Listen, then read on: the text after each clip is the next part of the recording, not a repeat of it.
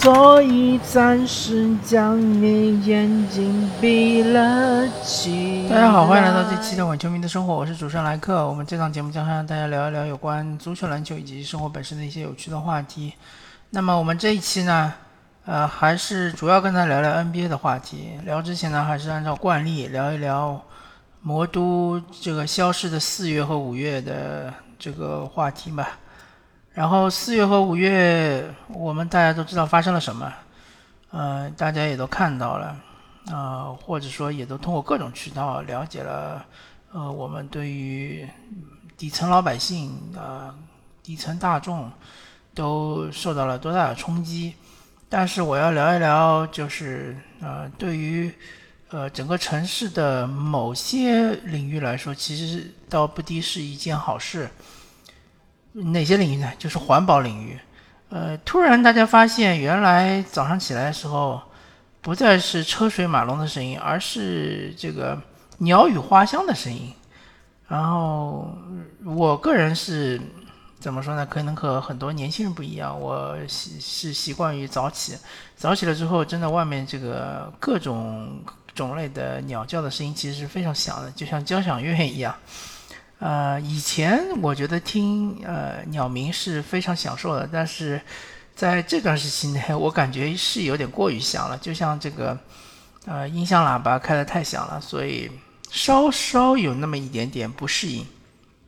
然后也发现这个呃我们魔都的某些角落里面出现了一些野生动物，对吧？这些野生动物之前我们是看不到的，或者说。他们是在那个人类呃不再出现活动的时期，他们会出来活动一下。比如说深深夜啊，这种时候可能有一些这个夜行动物，他们会出来活动一下。但是在这个四魔幻的四月和五月，我我们就会在一些视频也好，或者一些其他的渠道也好，就会看到一些呃平时看不太到的野生动物，它们竟然堂而皇之的在这个。大街上或者是在，呃小区的主干道上出现，对吧？大摇大摆，那么这个感觉好像是真的，这个城市融入了自然，自然也融入了城市吧？啊，好吧，那么我们还是回到我们的主题，我们还是聊聊 NBA 的最终章，也是最后的大结局，当然就是金州勇士是击败了波士顿凯尔特人，获得了他们最近这。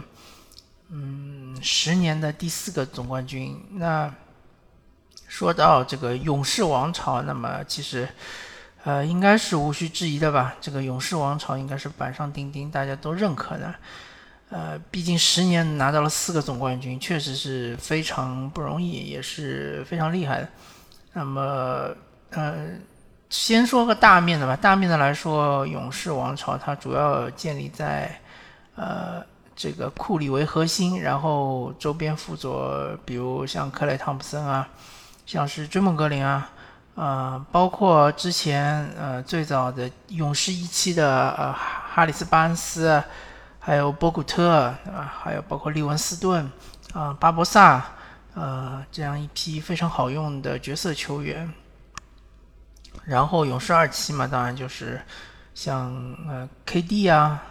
然后呃，当然就是勇士一期还有这个伊戈达拉，对吧？啊，当年的 Final MVP，这个嗯，二期就是来了 KD，来了这个大卫韦斯特，对还有帕楚里亚，呃，三期的话，当然我们就不能忽视像是维金斯，呃，小佩顿，然后是波特，呃，包括其实从二期开始就有了鲁尼的加入。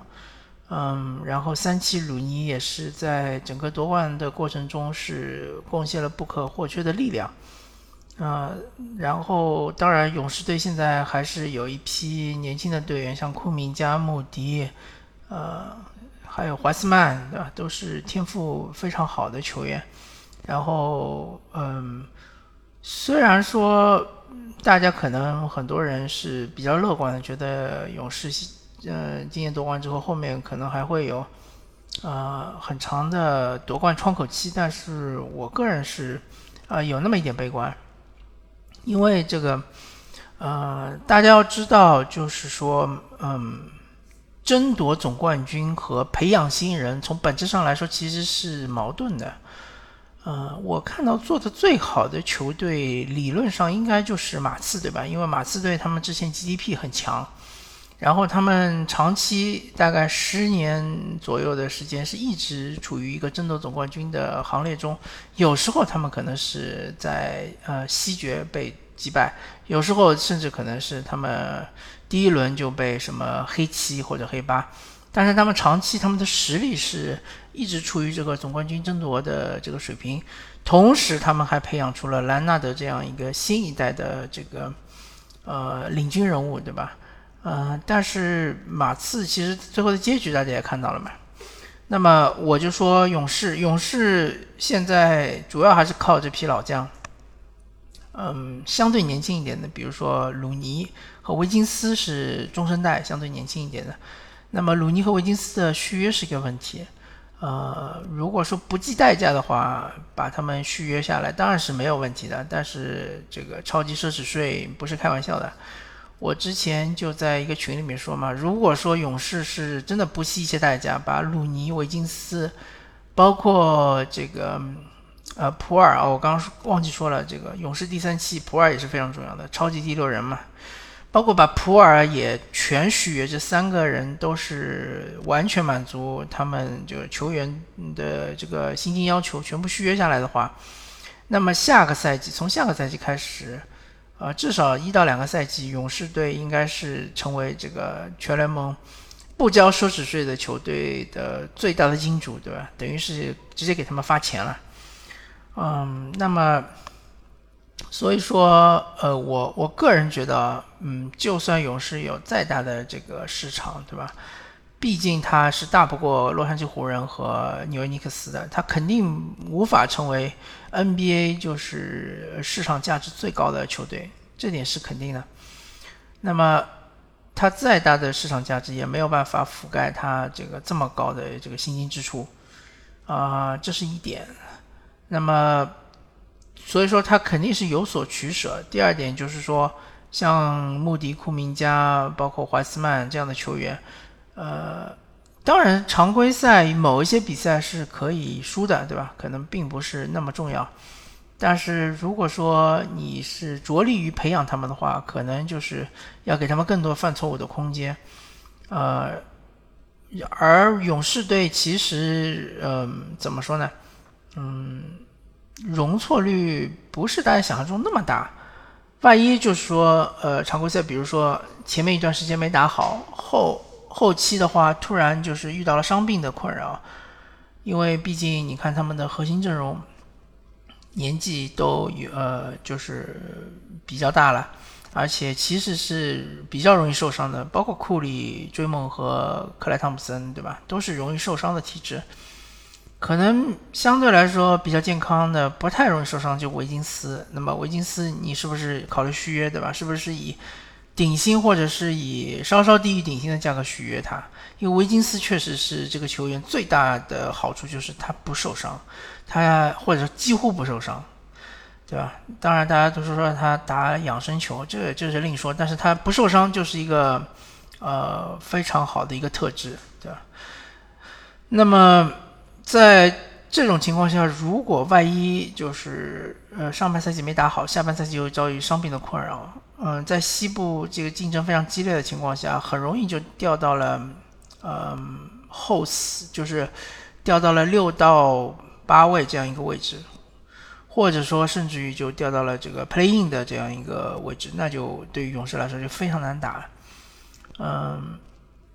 另外就是说，呃，勇士面对的对手，呃，总体来说这个赛季，尤其是在西部，其实并没有遇到特别强的这个抵抗。尤其是说，他们面对三个对手，第一个是丹佛掘金，伤了这个，呃，伤了他们队内新金第一的穆雷和应该是新金第三的小波特吧。然后这个呃，而且就就是因为丹佛掘金，大家都知道，他是以中锋呃为轴，这个对舰队的这样一个球队，他遇到像库里这样的超级后卫，特别呃确实是非常难难打。然后遇到了灰熊，灰熊可以说是勇士整个西部之旅最强的一个最难啃的一个骨头，对吧？但是灰熊，我我个人感觉他们的教练在前几站是其实有失误的，他完全不用亚当斯，可能是忌惮库里的这个针对中锋的投射能力，但是。其实，如果用了亚当斯，你就是像波森卡尔这样打蹲坑，对吧？你可以给库里一些机会让他投，甚至你可以给普尔或者克克莱汤普森一些机会，你让他投，然后你至少保证了后场篮板，甚至于有可能压制对手的前场篮板，就是，呃，你可以自己争夺更多的前场篮板，这个呃损失就是得失比可能并不像教练想象中那么大，那么。在这种情况下，就是勇士其实，在前三战，尤其是在这个莫兰特还没受伤之前，勇士队在内线其实是占据很大的优势。然后莫兰特受伤了之后呢，这个呃灰熊终于想起来，应该要稍微用一用亚当斯，对吧？稍微用一用双塔，啊，但是后面感觉就为时有点晚了。那么不管怎么说吧。灰熊还是展现出一定的战斗力，那么独行侠就，呃，稍微确实是面了一点。那么独行侠我之前已经说过很多次了，独行侠能打中打进西部决赛，除了他们的核心这个呃东契奇发挥非常出色，包括呃他们的呃另外两个副攻手布朗森和这个丁威迪，啊，尤其是布朗森，其实在。呃，第一轮面对爵士的时候是发挥出了一个超级球星的这样一个实力。呃，丁威迪呢，就是打太阳的最后一场比赛，呃，他是完全爆发了，对吧？呃，是他个人的得分好像是远比呃这个保罗加上布克都要多，而且他上场时间是极少的情况下得到了极多的分。那么。其实是有很大的偶然性的，嗯，当然你说这个七七战四胜制，它其实呃拉长的比赛是要杜绝偶然性，但是独行侠还是在这两个系列赛中，他的三分是非常的准，尤其是他的这个角色队员对于三分的把握很好，但是面对勇士的时候，呃，却出现了就是可以说是一种回归吧，毕竟。呃，你也不能说独行侠的像是克勒贝尔啊，或者说像是这个呃呃丹尼斯，嗯，或者像是这个芬尼史密斯啊，像是包括布洛克啊这种球员，你说他是神射手吧，确实是不好说，对吧？他们可以说是合格的三 D 球员，但是合格的三 D 球员也仅仅说三分命中率达到个百分之三十七、三十八，其实就是。呃，已经算合格了，但是像克勒贝尔季后赛能够达到将近百分之五十的三分命中率，确实是有点夸张了。呃，所以说他们面对勇士的时候，有好几场比赛就是这个命中率回归，导致他们最后是一比四被声呃声势横扫，这个看上去是有点难看啊。但是其实呃也是比较容易理解的嘛，就是呃独行侠这支球队，他的进攻是。建立在他三分球的命中率之上的，因为他如果说，嗯，五外阵容没有三分那么准的话，别人就根本不忌惮你外面这些射手，他就可以肆无忌惮的去对于东契奇进行施压。而且独行侠他的进攻有一个很大的缺陷，就是他这个快攻打不起来，因为东契奇这个打法和哈登是很像，和詹姆斯哈登是很像，他们就是。呃，习惯于控球在手，而且习惯于慢慢的推进，嗯，不喜欢就是打快节奏，因为可能和他这个体重比较大有关系啊，啊，所以说对于勇士的防守的这个呃纪律性考验也没有那么的大。那么最终勇士在嗯总决赛面对的是应该是所有这个嗯季后赛打到现在为止防守最好的球队，这个应该是无需质疑的。呃，同时也是一支就是有快攻、有阵地进攻的球队。嗯，呃，说勇士和凯尔特人之前，我还是要说，勇士在冲出西部的这个过程中，还是呃有一定的运气成分。那么下个赛季西部的格局很有可能会发生变化，尤其是我个人不是特别看好独行侠，因为独行侠他这个布朗森的续约其实很棘手，因为他这个赛季确实打出了自己的身价，原来他是呃首轮末端的，好像是，呃还是第二轮的，反正他是这个轮次很低的一个新秀嘛，大家对他的期望值并不是很高，没想到。嗯，他尤其是在合同年打得非常好，而且进步很大，呃，大家可能就会认为他应该是拿到一个类似于布罗格登这样一个合同，那么这个合同就很大了。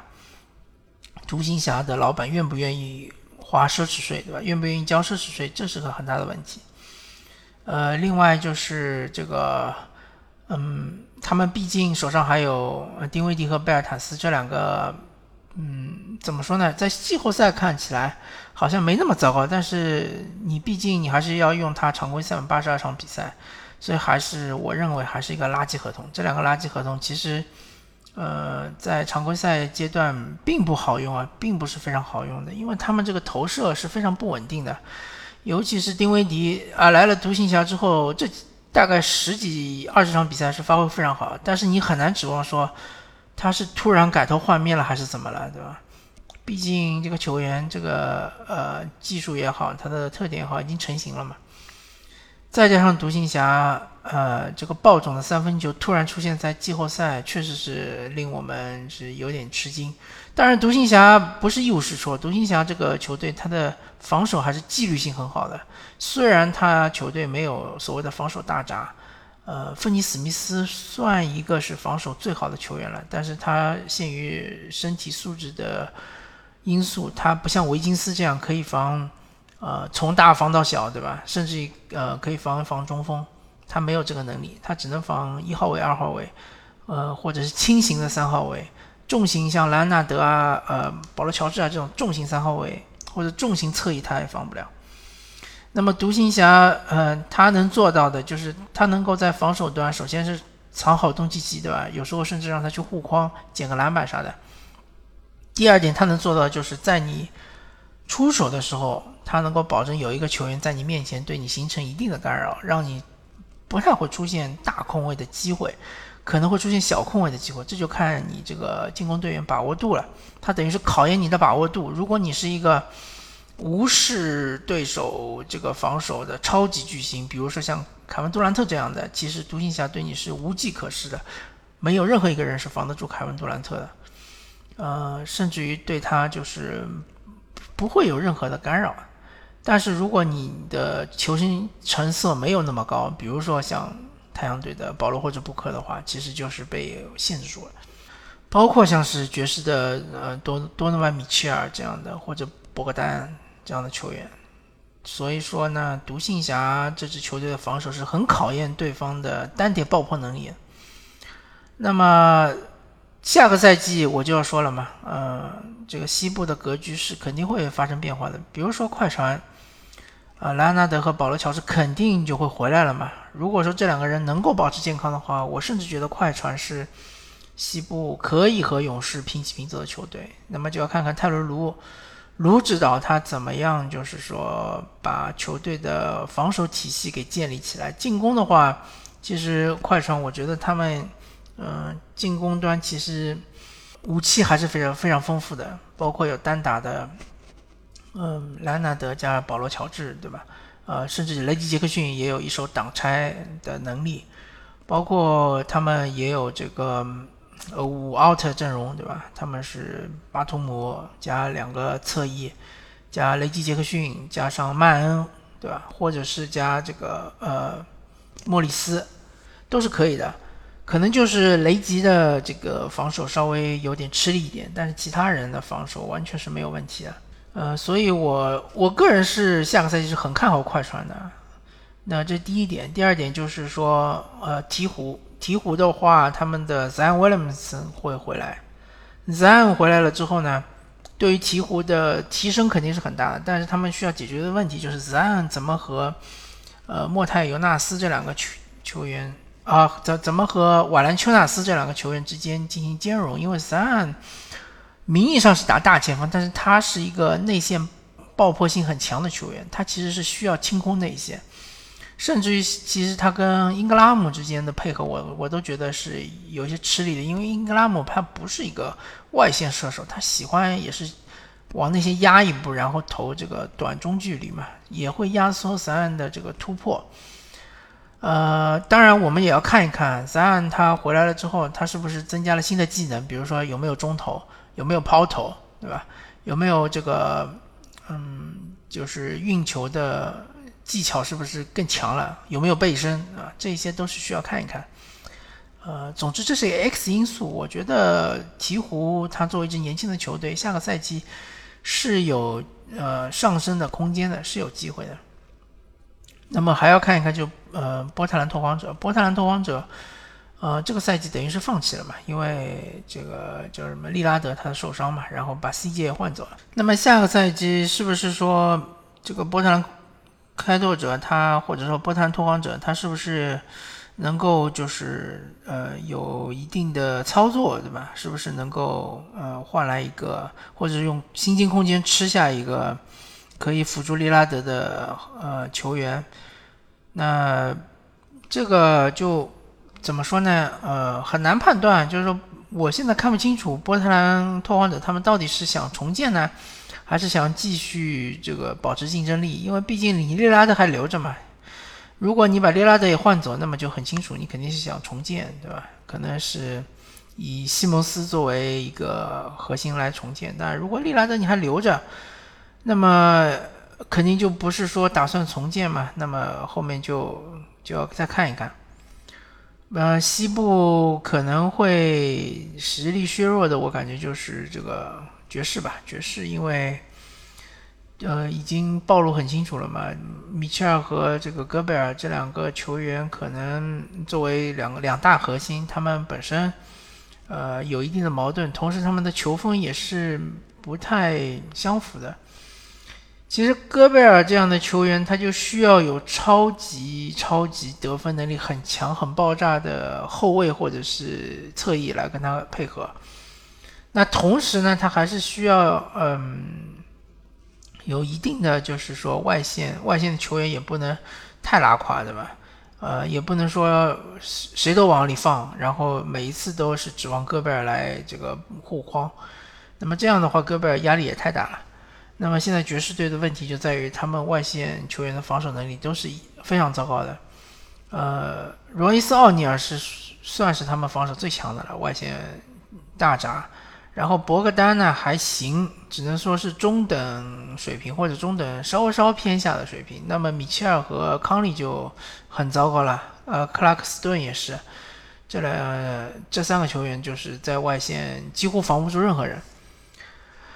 那么还有就是太阳队嘛，太阳队也有可能被削弱，就看他们埃顿能不能续约。呃，好像是传出消息说埃顿不愿意跟太阳续约，那也是很正常的，因为毕竟去年还太阳是有机会顶薪这个续约埃顿的，但是他们没那么做。那么表示就是说球员和球队之间出现了矛盾，那这个矛盾是不是能调和呢？这个很难说。那么。还有嘛，就是灰熊嘛，灰熊这支球队，我感觉他们应该是处于一个上升势头。呃，现在最大的问题就是怎么解决莫兰特的防守。我其实已经谈了很久了嘛，就莫兰特这个防守，他的进攻是很炸裂，但他防守问题多多啊，没有纪律性啊，这个防无球经常会漏人，经常就是走神。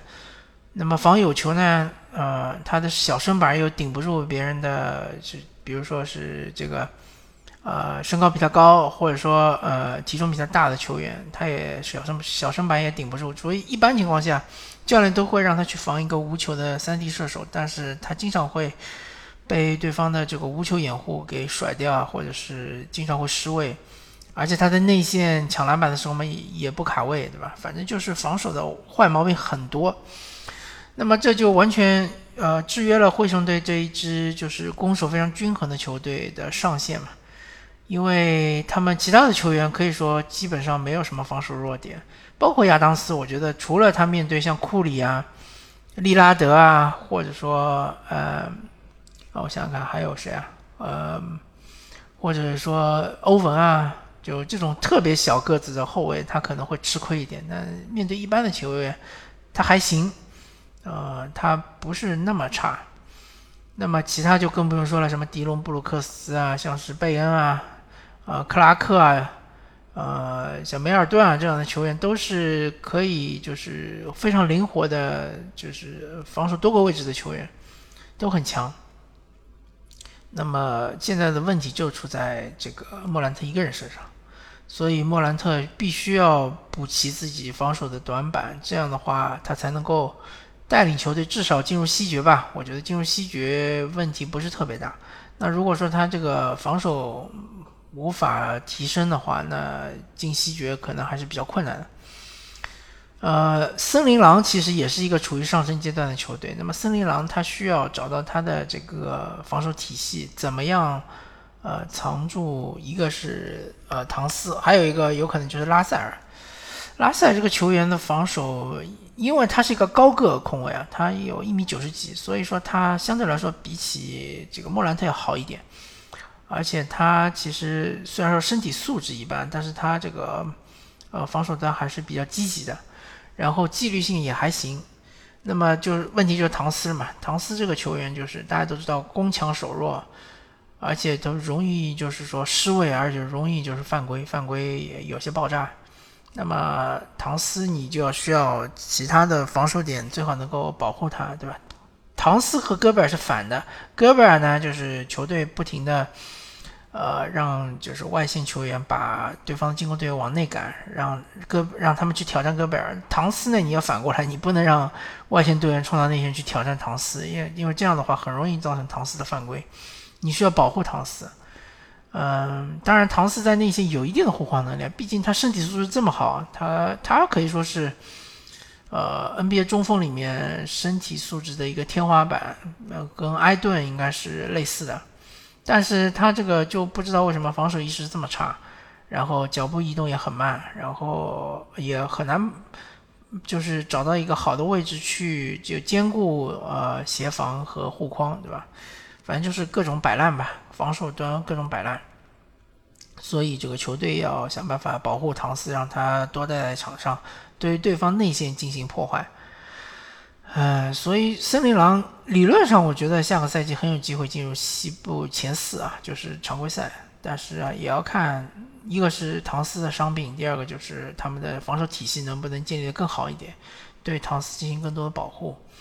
所以说，我觉得西部下个赛季可能和这个赛季应该是有一些区别的，尤其是整体来说，它这个整体水平应该是提升的。不再会出现像太阳这样一骑绝尘的这样一个情况了，呃，很多球队都是很有实力的，呃，尤其很多球队也深度也不错。那么这个勇士，我觉得下个赛季再想冲出西部，可能没有那么容易。那么还是说说总决赛吧，总决赛毕竟也是这个今年的。最后一次狂欢了，因为今年这个 NBA 赛季也结束了。前面说了那么多，可能主要还是从勇士的角度来谈这个问题。现在说说波士顿凯尔特人，波士顿凯尔特人今年这个赛季季后赛确实打得很辛苦，呃，有两两战都是四比三嘛，呃，而且其实，在东部的东部半决赛和东部决赛中，其实他们的这个角色球员发挥非常出色。但是在总决赛中呢，我只能说，呃，他们是回归了平凡，或者说回归了他们本来的面目。像怀特，我记得没错的话，他打这个雄鹿，包括打热火，其实他有那么几场比赛非常高光。尤其是打雄鹿，好像就感觉有那么一两场比赛，他就是无法阻挡了。呃，防守端可以防住。甚至防可以防住字母哥，对吧？还可以防住霍勒迪。进攻端甚至可以打打霍勒迪。那么其他像什么康诺顿啊，像什么呃这个啊其他那些就是雄鹿队的角色球员就更不在话下了。包括他三分球也非常神准，但是他打这个金州勇士总决赛期间其实就是发挥非常糟糕啊。那大家可以看一看他整体的正负值。包括他平均每场比赛正负值都是很差，嗯，而且暴露出他的问题就是说他在防守端，我感觉他谁都防不住，呃，库里他防不了，对吧？这个呃维金斯他防不了，尤其是特别明显就是第四场和第五场，那打到后面就库里有点打不动了。那么，呃，勇士队的发起就变成维金斯的发起，维金斯就专门打怀特这一点，而且经常能够投进。呃，所以说这个，嗯，怀特等于是上也防不了，下也防不了。当然，怀特他原来在马刺是以防守见长的嘛，啊，大家都认为他的水准很高，甚至于能够达到开安德森这样一个水平，当然都是从马刺出来的嘛。但是总决赛看起来好像确实达不到，而且差距有点大，呃，有可能怀特在这个协防端有有有一定的作用啊，但是我也没有太在意，呃，没没有太注意。但是主防的话确实不太行。那格兰特威廉姆斯也是，格兰特威廉姆斯呢？之前就打雄鹿也好，打这个热火也好，他常常会去盯防对手的头号球星，像是字母哥啊，或者是吉米巴特勒。当然是这个雄呃那个凯尔特人打热火的时候，呃，不管谁防吉米巴特勒，好像基本上都是被打爆的。那么也不能怪格兰特威廉姆斯，但是他在打勇士的这个系列赛里面，我只看到了最后一场比赛他的爆发。呃，包括进攻端的三分球，包括打内线的一些强打，还有造造犯规之类的。但是其他这些比赛他都是发挥非常平平，而且经常就是犯规太多。因为他一般都是替补球员嘛，他替补上来常常就是第一节很快就犯满两两次犯规，然后第二节上来又三犯了。他基本上就打的时间很短，而且他在场上有个很大的问题，就是说他作为一个内线，常常顶不住鲁尼。经常被鲁尼就是争抢到前场篮板，这个就非常的尴尬了。然后，嗯，格兰特威廉姆斯和怀特是两个最重要的，就是呃，这个凯尔特人的替补球员，再加上这个普利查德，普利查德是一个后卫嘛，你不能对他的防守端有太大的要求，太高的要求，毕竟他身高和这个身体素质摆在那儿，你就希望他能够投进三分球，但是。嗯，他机会也不是很多，但他的命中率也不是很高。所以说呢，呃，包括第一场和第二场好像都用过泰斯，泰斯肯定是不太好用的，因为毕竟勇士有那么多机动性很强的球员，他根本防不住。所以这个角色球员、替补球员都发挥很糟糕。再加上霍福德和那个，嗯，霍霍福德吧，先说霍福德，霍福德他。作为这个呃季后赛中发挥最好的顶级角色球员，因为他的工资拿得很高嘛，但是他在打雄鹿也好，打这个热火也好，发挥都非常好。呃，尤其是打雄鹿有一场比赛，他第四节就完全爆发嘛，投进好多三分球。那么像这种情况肯定不是常态嘛，毕竟他也这个年纪也非常大了，呃，所以说他打勇士就是发挥不佳也是正常的。尤其是他有几个球是内线，其实拿到很深的位置，他也没有放进。照理说，以他的身高，对吧？以他的这个技术，他毕竟在联盟打了这么多年，他的这个背身技术，小勾手应该是非常好用的。但是，呃，不知道什么情况，反正好好多就是其实已经喂到嘴边的饼没有吃进去。那么，再加上斯马特，斯马特这个球员呢，其实，呃。可以说，在整个季后赛中，他都是淋漓尽致发挥了自己的能力。呃，就是防守端，他确实是很强，他可以防五个位置。他作为一个二号位吧，我觉得他的身高应该是属于二号位。他作为一个二号位，他真的就是身体很强壮，可以顶中锋。但是呢，嗯，他的问题就在于他进攻端不能给嗯球队带来太多的帮助，尤其是他无法消化太多的球权。他常常就是说突破突到内线之后再传出来就会出现失误，而且他这种失误，由于突的太深，传出来之后呢，会造成呃会就是变成勇士的一个断球，勇士这个断球之后呢，就会以多打少。当然，斯马特如果说不是他的来进攻，那么他在退防中是作用很大的，尤其可以造成勇士队球员的带球撞人。但他本身去进攻了之后呢，这就。来不及退防了嘛，对吧？而且斯马特在最后一场比赛中他的犯规也比较多，是第五场和第六场好像都是犯规比较多，而且出现一些不太冷静的情况。作为一个球队的老将，对吧？老臣，而且是从这个呃选秀一直到现在，他一直在球队里面，可以说是。呃，斯马特好像是球队的队长吧？我如果没记错的话，可以说真的就是队魂了嘛。他不应该出现这种情况。嗯，角色球员还有就是罗伯特威廉姆斯。那罗伯特威廉姆斯他当然发挥的非常好了。嗯，因为他是一个无球的内线球员嘛，那个，所以说他能得多少分，完全是看，嗯，他队友给他吃饼的机会有多少。包括他自己抢的前场篮板，那因为就是总体来说，呃，勇士对于后场篮板的保护还是比较好的，所以罗威机会并不是特别大。尤其是，呃，我看到很多场面就是罗威一个人抢三个人，对吧？鲁尼加追梦加，比如克莱或者是加呃那个库里，所以他确实争抢前场篮板的难度是比较大，但是他后场篮板保护还是很好的。同时，他那些护框也是很强的。他基本上就是，呃，他的这个弹跳啊、弹速啊，包括他对于球的预判，其实还是非常好的。呃，所以说角色球员里面，看到现在为止，我捋了这么几个人之后呢，我觉得罗威是发挥非常好的，斯马特是可以说是正常发挥，没有超常，没有爆，对吧？毕竟他在这个打这呃。呃，雄鹿也好，或者是打热火也好，他有那么几场三分球是爆的，但是他打勇士好像除了第一场可能是爆啊，然后后面几场都没怎么爆。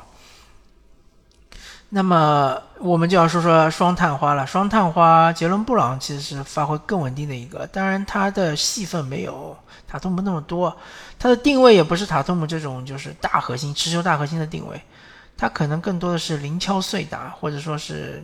针对对方的一个防守弱点，一般我们就是说库里或者是普尔，呃，在这种情况下呢，他的进攻成功率还是比较高的。但是真的让他硬解，他比如说打维金斯啊，打这个追梦格林啊，呃，或者是打克莱汤普森啊，他都是有点吃力的。这个可能和他的，我感觉和他的技术是有关，他的控球技术也好，他投篮技术也好，不是那么的完美。但是他身体素质是非常好的，我可以说是在侧翼上，呃，他的身体素质是可能仅次于维金斯的吧。那么塔图姆就比较令人失望了，他作为一个持球大核心，对吧？他的每每场比赛持球的时间又那么长，呃，他的这个助攻失误比是很糟糕的，同时他的这个得分效率也是很低的。那么其实凯尔特人说穿了就是围绕塔图姆在建队嘛，他们希望塔图姆能做到，就是说在阵地进攻阶段能够以比较高的效率得分，或者说能够带动球队的进攻。这一点我感觉塔图姆是没有做到，尤其是面对金州勇士这种特别防守纪律性特别好，同时也没有那么多防守弱点的这样的球队，他不像是篮网对吧？篮网其实是有一堆防守弱点给塔图姆随便打。什么米尔斯啊，什么塞斯库里啊，包括像呃德拉蒙德啊这样的球员，都是呃完全防不住塔图姆的嘛，对吧？要么就脚步跟不上，要么就是身体太弱了。包括凯瑞欧文防塔图姆也是有点吃力的。但是这个勇士不一样，勇士他除了库里可能防塔图姆有点吃力，但是塔图姆也不敢多打，对吧？我也不知道为什么。其他的球员啊，当然普尔防塔图姆也有点吃力。其他球员甚至像是这个彼得列查、塔图姆都打不动，这个要么就是他伤病的问题嘛，他就是没有爆出来的伤病，要么就是他信心真的出现了问题。反正我对于凯尔特人塔图姆是非常失望的。我觉得塔图姆但凡稍微正常一点，这个比赛至少要打抢七吧，对吧？不说这个凯尔特人能赢勇士，但至少是打抢七的。那么。最后一场其实没什么好分析的嘛，因为第五场天王山之战，凯尔特人的心态已经崩了，就像很多球评说的一样，确实是他已经崩了。尤其是第四节他是领先的情况下，被对手打了一个多少比零？十三比零还是十一比零？嗯，然后回到主场之后呢，第一节又是落后那么多，对吧？第二节最多落后二十分，第三节好不容易追了十分了。第四节还是没有任何的起色的，没有说看到塔图姆能够超神，能够就是带领球队，呃，拿个五十分，对吧？然后带领球队超级逆转，没有出现这种剧情啊。所以说，我我我真的觉得这个赛季的一阵对于塔图姆来说是一个很水的一阵，他可能就是，哎，怎么说呢？呃，我也不知道该怎么评价这个球员，他还很年轻，对吧？大家都觉得他还很有潜力，他还能够进化，但我觉得他这个进一个是进化的方向出出错了，出现了问题；第二个就是说他这个进化真的能能达到大家对他的期望吗？我觉得很难，很难呐。嗯，凯尔特人这支球队现在的这个阵容，他是等于是八人轮转是最强的八人，其实他只有七人轮转，普里查德。是稍微就是说，呃，给其他的队友分担一些压力，打个五分钟左右，五六分钟不会太长。他其实需要找一个第八人和第九人，如果能够通过很小的代价找到第八人、第九人，能够匹配另外七人的这个水准的话，那么他下个赛季还是很有竞争力的。不然的话，我觉得凯尔特人下个赛季还是比较困难的。首先，霍福德又老了一岁，对吧？然后罗伯特威廉姆斯又是这个玻璃体质，很容易伤病的。那么包括杰伦布朗，其实也是比较容易出现伤病的这样这样的球员。嗯，格兰特威廉格兰特威廉姆斯呢，就是上个赛季打得很好，但是他仅仅只有一个赛季证明了自己。那么后面是不是能够再证明自己呢？尤其是他的投射是不是真的已经稳定到了一个精英射手百分之四十以上三分命中率的程度呢？我们还要拭目以待。所以说，凯尔特人其实错失了一个很好的夺冠的机会。如果说这个赛季他们拿不到冠军，不用如果说了，现在事实就是他们没有拿到冠军。那么下一个冠军有可能，我非常悲观，我觉得可能在塔图姆这一届里面应该是没有机会了，可能要再等十年、十五年。有新的一个呃，这个核心再再次站出来帮助凯尔特人夺冠。我觉得塔图姆这个球员真的不适合，就是托付太多的期望值在上面。嗯，当然就是说他们的防守体系还是建立的非常好的，他们是可以无限换防，可以蹲坑。嗯，但他们的无限换防，我感感觉有有点像是伪无限换防，就是当你。面对像库里这样的特别强的小空位的时候，你的罗伯特威廉姆斯也好，你的呃霍福德也好，这种所谓的脚步非常快的中锋，还是会容易被一步过。而且你的内线的其他球员又不敢上去协防，对吧？因为你怕库里把球传出去，所以他们还是更像是一支蹲坑或者说是一支大延误的球队。那。他们面对对手，如果说核心不是控卫，对吧？比如说是侧翼的话，那其实，呃，还是比较容易防的。还有就是说，他面对对方没有一个持球头很强的核心的时候，还是比较强的。那么不管怎么说吧，嗯，凯尔特人这个赛季还是给给到我们很多惊喜的。但是很遗憾的是，他们没有拿到总冠军，而且更遗憾的是，我个人判断他们。在之后的很多年都不会拿到总冠军，因为他们的薪金空间基本上也锁死了嘛，也不会有什么太大的空间去签这个嗯大补强，就是很很很好的补强的球员。而且真的有超级巨星愿意过来辅佐塔图姆吗？我这个真是要打个问号，好吧？那么感谢大家收听这一期的我球迷生活，我是主持人莱克，我们下期再见，拜拜。